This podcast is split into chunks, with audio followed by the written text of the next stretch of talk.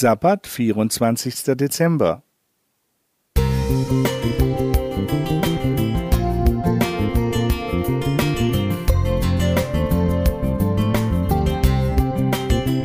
Ein kleiner Lichtblick für den Tag.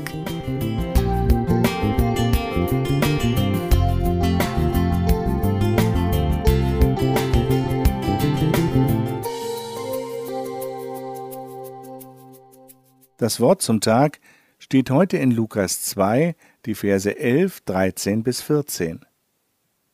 Euch ist heute der Heiland geboren, welcher ist Christus, der Herr in der Stadt Davids. Und alsbald war da bei dem Engel die Menge der himmlischen Heerscharen, die lobten Gott und sprachen, Ehre sei Gott in der Höhe und Friede auf Erden bei den Menschen seines Wohlgefallens. Heiligabend 1914 hätte der Erste Weltkrieg bereits geendet, wenn es nach den Soldaten auf beiden Seiten der Front nahe des Dorfes La Chapelle d'Armetières bei Lille in Frankreich gegangen wäre. Gegen 19.30 Uhr erblickte Albert Morin vom britischen Queen's Regiment auf der deutschen Seite Laternen, Fackeln und Weihnachtsbäume. Dann sangen die deutschen Soldaten das Lied Stille Nacht. Die Briten antworteten mit dem The First Noel, bekamen Applaus von den Deutschen und hörten dann O Tannenbaum.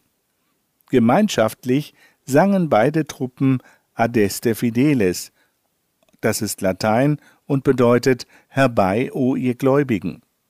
Ein Regiment aus Schottland, nördlich des belgischen Dorfes Plugsteert, ging noch weiter. Sie trafen sich mit den deutschen Soldaten zwischen den Schützengräben, tauschten Schokolade, Tee, Sauerkraut und Pudding aus und gaben sich die Hände. Am ersten Weihnachtstag verkleideten sie sich, machten Gruppenfotos und spielten Fußball. Abends gab es vielerorts ein gemeinsames Festmahl. Insgesamt legten über 100.000 Soldaten an Weihnachten 1914 die Waffen nieder.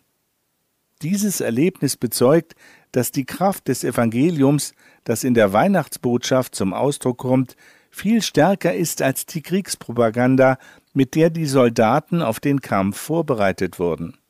Wo sich Menschen dem Geist Gottes öffnen, kehrt Frieden ein.